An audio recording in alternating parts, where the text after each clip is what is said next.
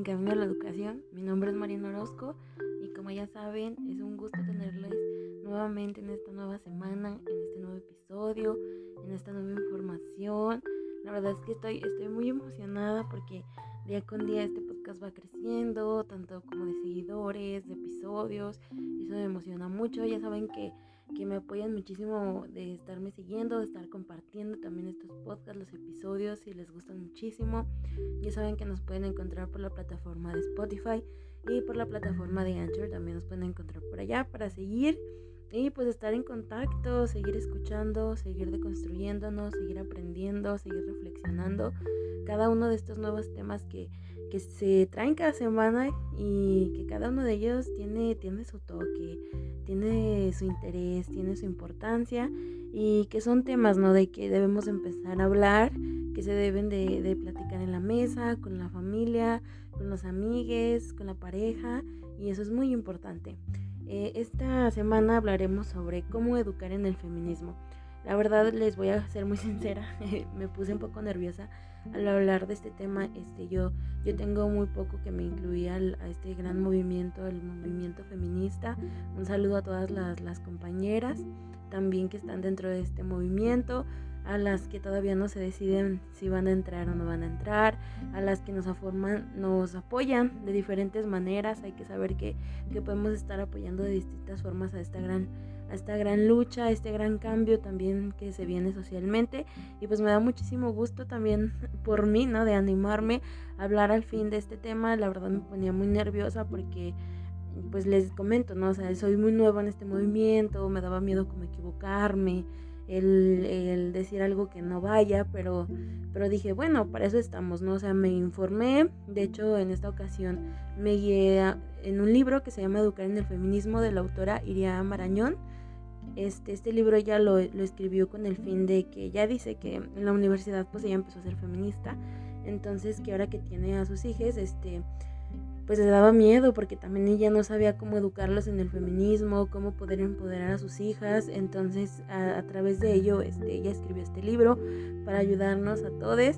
Y pues yo creo que es muy bueno, ¿no? Porque yo creo que a la larga algunos este, queremos ser mamás, papás, queremos formar tal vez una familia o tenemos hermanes, tenemos primitos, primitas, entonces yo creo que en todo momento les digo, o sea, somos alguien que somos seres humanos que estamos en constante sociabilización, en constante aprendizaje en todos los contextos, no solamente en la escuela, este, estamos aprendiendo desde casa, desde nuestros círculos sociales y pues es muy importante ¿no? también estar muy informados sobre estos temas y cómo poco a poco podemos ir aportando a este gran cambio, a visibilizar a las mujeres y entender ¿no? que el feminismo no es para, para traer odio, sino para quitarlo, o sea, para darnos más libertad, para darnos más visibilidad, quitar esa, esa opresión que existe sobre las mujeres. Entonces, pues es muy importante yo creo que empezar a, a, quitar muchos estereotipos, muchas juzgaciones que se le hacen al mismísimo movimiento y empezarnos mejor a informar y, y, eso, o sea, de ver también desde dónde estamos recibiendo la información, con qué afán nos están dando la información, educarnos, crearnos una mente crítica también, eso nos va a ayudar muchísimo. Yo también al comenzar en este, en este movimiento como que había cosas, ¿no? Que no, no me parecían o que, o que les ponía peros a, a lo que estaban haciendo las chicas y después entendí, o sea, al informarme, al leer, al escuchar diferentes pláticas, al escuchar a mis amigas que ya son feministas. Entonces, mmm, yo al escucharlo dije, claro, tiene toda la razón este movimiento, tiene que estar aquí, se tiene que luchar y no nos debemos de callar nunca, debemos de pelear por lo que es nuestro, nuestros derechos, nuestra libertad, nuestra igualdad, el estar aquí, ser más justos ante la sociedad entonces, este es un gran movimiento que necesita muchísima más información, muchísima más difusión, pero sobre todo necesitamos que las personas estén abiertas a escuchar a lo que venimos a luchar, a lo que venimos a hablar y saber que no, no todo es por medio tal vez de, de, de marchas, de, de gritos, de protestas, que la verdad es que yo admiro muchísimo a todas las chicas que van,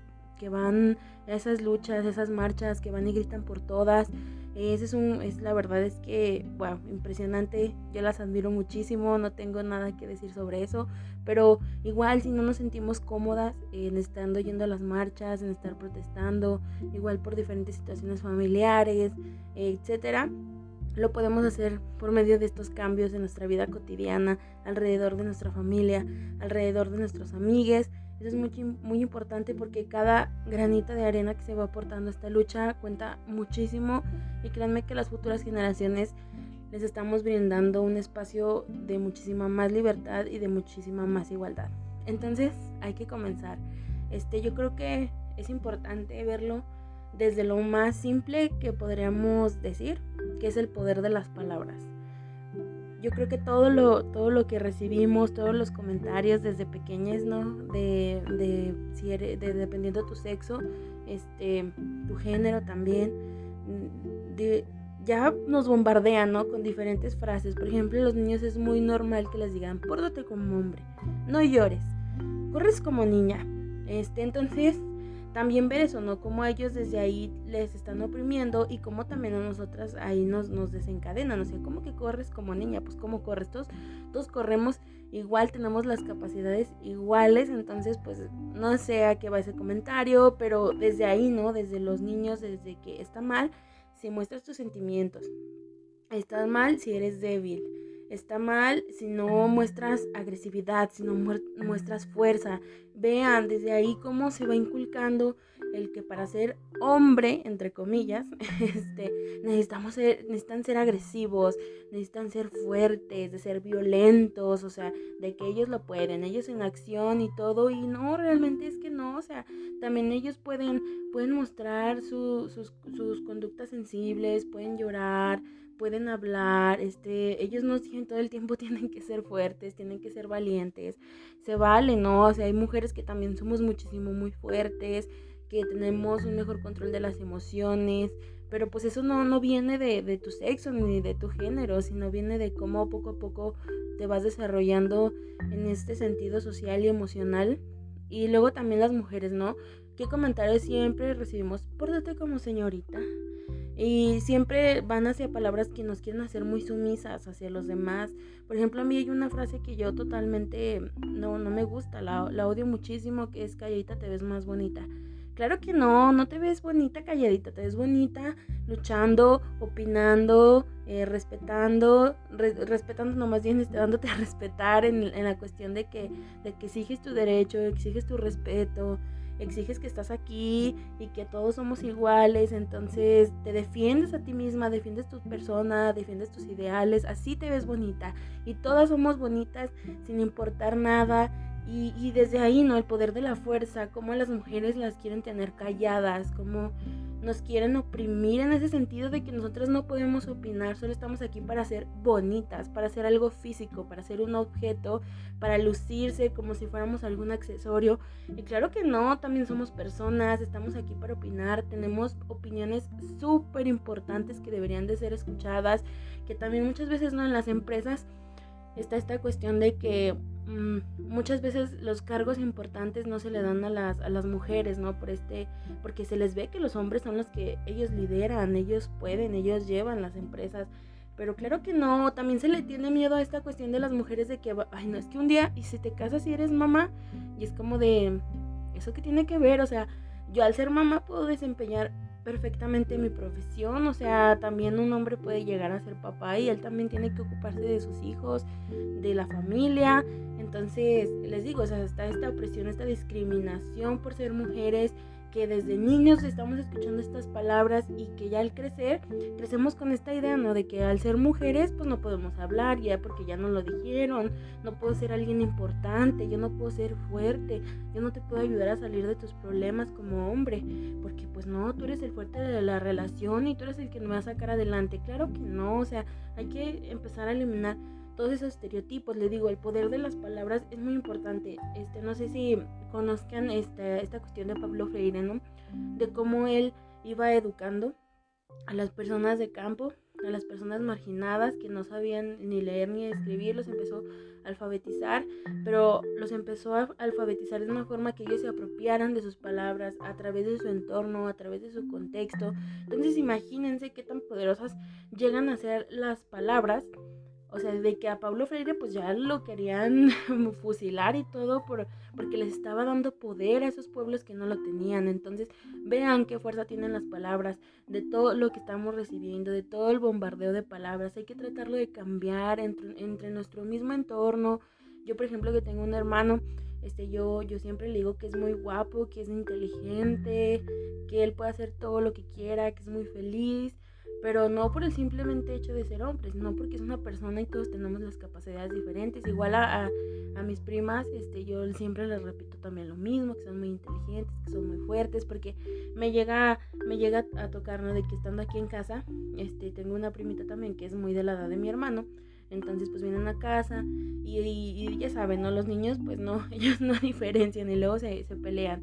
Entonces yo siempre trato de decirle a mi hermano, decirle, oye, no podemos pegarle a las personas, a nadie, o sea, porque muchas veces también está esta frase de, no le puedes pegar a las mujeres, sí, obviamente, yo sé que no, no nos deben de pegar a las mujeres, pero también a los hombres tampoco se les debe de agredir, a ninguna persona se le debe de agredir sin importar su sexo o su género, entonces yo siempre le digo a mi hermano, de que no debemos de agredir a ninguna persona, de que tenemos que ser muy respetuosos, de que todo se resuelve hablando, de que la o sea, de que hay que tratar de que cero violencia, por ejemplo, hay papás que les dicen a sus hijos, ¿no? De que de que no, pégale, pégale, si te pega, tú también pégale. Y es como de no, no, o sea, ¿qué conductas estamos creando nuestros hijos? Conductas violentas, sabiendo que solamente pues se pueden resolver los problemas a través de los golpes que hablando no vamos a solucionar nada. Entonces hay que ver cómo estamos construyendo, cómo estamos haciendo verle a nuestros hijos que pueden estar empezando a, resolver sus problemas y ver que cuando crezcan esto se puede convertir en un problema muchísimo más grande. Agredir a sus compañeras de clase, sus compañeros de clase, a sus amigues, este, a su misma familia, ya que crezca estén agrediendo a su pareja. Entonces hay que tener muchísimo cuidado porque hay que recordar de que cuando son pequeños, este, eh, son esponjitas. Entonces van absorbiendo todo lo que ven, todas las actitudes, todas las palabras. Desde ahí ellos van desarrollándose porque es su primer entorno social en donde están. Entonces ahí van, van aprendiendo, van agarrando las conductas, las actitudes. Entonces es muy importante ver eso porque desde ahí podemos notar cómo va la educación desde casa. También eso es muy importante. Luego también está esta cuestión de los estereotipos, ¿no? Y yo creo que un claro ejemplo de esto es los colores, de que el rosa es para las niñas y el azul es para los niños. A mí también eso, yo también en algún punto lo, lo llegué a hacer, este, yo creo que es algo con lo que pues desde uy, muchos años atrás no se ha visto, pero es importante empezarlo a cambiar, ¿no? O sea, vemos también que, por ejemplo, la ropa de, de, de niños normalmente tiene cosas muy como carritos, máquinas, herramientas, ositos, cosas así, pero en una niña que hay, ¿no? Color, rosita, monitos, brillitos. Y está como que muy estereotipado y muy establecido estas modas que yo también siento que hay que empezar a cambiar, saber que los colores son para todos. Por ejemplo, una vez me tocó decir así como de, ay, ¿qué tiene? Por rosa y azul, niña, niña, ay, ya, nada, con eso hemos crecido. Y yo digo, bueno, si para ti son simplemente colores, pues tómalos así. Los colores son para todos, para todos, y todos están aquí para darle luz, eh, cabe la redundancia, color, animar. Este, no están aquí para definirnos, o sea, cómo nos apropiamos tanto de eso y a partir de eso empezamos a hacer separaciones, empezamos a dividir a la sociedad.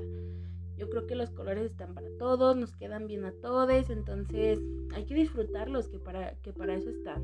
Luego también esta cuestión de los juguetes, ¿no? De que mucho ya a las niñas se les empieza a inculcar desde chiquitas de que el maquillaje, de que los bebés, de empezar a hacer mm, así como de muy enfocarse en ellas. Y les digo, esta cuestión de los maquillajes de los bebés, de las muñecas, de la moda, de que no, no nos dan más allá, ya los niños con sus carritos, con nuevas herramientas, etcétera pero pues, ay, por Dios, estamos ya en qué siglo. O sea, las mujeres también usamos carros, lo sabemos usar, lo sabemos también reparar. sabemos usar herramientas, que eso son como roles, ¿no? Que se han quedado muy, muy en ese, en ese género y que no, no van allá de las mujeres, pero también, también nosotros podemos, nos podemos, podemos aprender también a utilizar, a saber reparar. Ellos también pueden saber cocinar, pueden saber cómo cuidar un bebé, ellos también pueden saber de moda, divertirse con las muñecas. Al fin y al cabo, son simplemente juguetes, ellos no los ven como nada malo. Este, a partir de ellos, ellos se divierten y es lo más importante, ¿no? Que se empiecen a divertir y que sean muy felices y que no los empecemos a limitar con que no, tú no puedes jugar con esto porque esta cosa es de niñas y esta cosa es de niños. Claro que no, los juguetes al fin y al cabo están para divertirnos, para pasar un buen rato. Por ejemplo, yo le digo a mi mamá, le digo, ¿cómo está esta cuestión de que a mí, por ejemplo, a mi hermano le regalan siempre carros? Carros, carros, carros. A él fascinado, él feliz, o sea, le gustan, yo lo sé y no digo que se los vayan a quitar, ni mucho menos, pero pues, o sea, ¿cómo está esto no tan establecido? Pero por ejemplo, cuando les digo, vamos a la casa de esta primita que es más o menos de su edad, este, él va con los bebés y también se divierte y los cuida muchísimo también, de que, uy, los arrolla y se me parece súper hermoso, porque digo, claro que sí, digo, él también puede adoptar un, un, rol de papá más adelante, o sea, cuando sea grande, y él tiene que aprender también a, a, a cuidar a sus bebés, de que y aprender que esa labor no solamente es de mamá, sino que es de los dos, que es un apoyo, entonces pues es muy importante empezar a, crecer, a desarrollar, a liberar todos estos estereotipos, también las caricaturas, de que por ejemplo a mi hermanito también, ya sé que le estoy dando muchos ejemplos de mi hermanito, pero pues es el ser más pequeño que tengo cerca y es de un ser del que he aprendido muchísimo. Entonces él normalmente pues le ponen cosas de carritos de perritos y así, ¿no? Y yo no, yo le pongo de todo, o sea, de que sí le, y él le encanta mucho ver Barbie, le fascina ver Barbie, entonces me, me gusta, o sea, que empiece a ver esto, ¿no? De que no es nada malo, se divierte muchísimo, tanto como las caricaturas que son de perritos, que son un poquito, que la sociedad las ve mucho más como para niños, pero se divierte muchísimo también viendo otras caricaturas y eso me fascina que él esté viviendo una infancia pues muy diversa y muy libre y muy, muy viviendo y, siendo feliz. Y yo creo que todos los niños pues se merecen eso, o sea, no porque les empecemos a, a dar esas libertades. Eh, muchas veces, ¿no? Los comentarios, ay, no es que va, se va a hacer joto, se va a hacer maricón, que también son unas palabras súper discriminatorias y súper denigrantes. Este, pero pues no, claro que no, simplemente tu hijo pues va a aprender de que pues se puede divertir con varias cosas y que pues para eso están, para divertirnos y para entretenerlos. Luego también les, como les comentaba, ¿no? estos, estos roles que da la vida, roles profesionales, roles en la familia, eh, cómo también se limita mucho esto de las labores domésticas. Y saber que las labores domésticas son para todos, o sea, como les comentaba en podcast pasados, de que pues son, un equipo, o sea, ya cuando, si tú vives solo, pues obviamente tú te llevas la responsabilidad de todo, pero cuando vivimos en pareja o vivimos en familia, pues todos vivimos ahí, todos debemos de, de todos debemos de estar apoyando, de estar limpiando, de estar recogiendo, de que, bueno, yo cocino o tú eres muy bueno cocinando, pero yo no, entonces, ¿qué te parece? No, nos catafixiamos, yo lavo los trastes. O sea, me refiero a esto, ¿no? O sea, de adaptarnos, de, de acoplarnos, pero saber de que, pues al fin y al cabo, las labores domésticas no solamente están para las mujeres, sino que los hombres también se pueden hacer responsables. Les digo, fomentar este valor también de, de los padres, o sea, de que ellos también pueden cuidar a, a los hijos y que no les va a pasar nada porque a mí, o sea, muchas veces me pasa, ¿no? De que toda la responsabilidad de, de esto, de, de, la crianza de los hijos, este, pues recae sobre la mamá. Entonces, pues está, yo creo que eso está muy mal porque pues también el padre eh, entra en esta formación de los hijos, pero muchas veces y toda la vida hemos visto, ¿no? Que papá está para traer dinero, para regañar y nada más. O sea, pero a quién me acerco muchas veces a mis problemas, quién es la que me está atendiendo 24/7, la que me ayuda que estoy bien, la que va que esté haciendo mis cosas, pues mi mamá, mi mamá es la principal que se enfoca en mí y que la verdad es que es un gran trabajo y que muchas veces el ser ama de casa este, no se le da la verdadera importancia que tiene porque les digo, es un trabajo 24/7, muchas veces ni reciben pagos, están todo el día arriba, abajo. Entonces yo creo que es algo que debemos de valorar muchísimo. Que les digo, o sea, como pareja debemos de decir, claro que sí, o sea, si ella puede, yo también puedo apoyarla y saber que también ser un amo de casa no está nada mal, hacerse responsables de los hijos, que la mujer salga a trabajar, es algo que se ve muchísimo, ¿no? Y que luego también a los hombres por ello, este, como que se les, se les, se les hacen burlas de que, ay, no, eres un mantenido, mugre huevón y que no sé qué. Y es como de, bueno, o sea, ella también puede salir a trabajar y yo estoy haciendo aquí las labores de la casa que ella también puede estar haciendo o los dos estamos trabajando, los dos estamos aportando a la casa, porque actualmente pues ya no nos alcanzaría económicamente si solamente una sola persona trabajara. Entonces les digo, o sea, irnos diversificando, ir aceptando que hay diferentes formas de, de de ir llevando las responsabilidades en casa y pues saber de que los hombres también tienen esta responsabilidad en las labores domésticas y que no les pasa nada si lavan los trastes, si recogen, si apoyan. Entonces saber esto porque también entender de que pues las mujeres pues se cansan también, es, les digo, o sea, como les repetía, ¿no? Un trabajo 24/7 y valorarlo muchísimo, muchísimo, empezar a romper muchísimo estos estereotipos que tenemos. O sea, y es una forma de cambiar socialmente, de ir deconstruyéndonos, eh, empezar con la coeducación, que entre todos aprendemos, que vamos, les digo, está de, de deconstruirse, ¿no? De ir cambiando mis ideas, de ir cambiando mis formas de pensar, mis formas de actuar cotidianamente, empezar mucho con el valor del respeto, que esto, esto, lo, esto lo trae la educación muchísimo, empezar también a cambiar las leyes, a que sean más justas, que las que no sirven hay que cambiarlas, las debemos de corregir. Y leyes justas e igualitarias, romper con todos estos estereotipos que les mencioné, también ver cómo, cómo estamos ocupando los espacios de convivencia, darle más más, más oportunidad a las mujeres, o sea, dejarlas hablar, porque muchas veces las enseñamos a cohibirse muchísimo y no enseñarles de que se pueden expresar, de que pueden ser libres, ellas pueden opinar de igual manera. Entonces darle, darle más espacio y pues también empezar a, a manejar un lenguaje más inclusivo.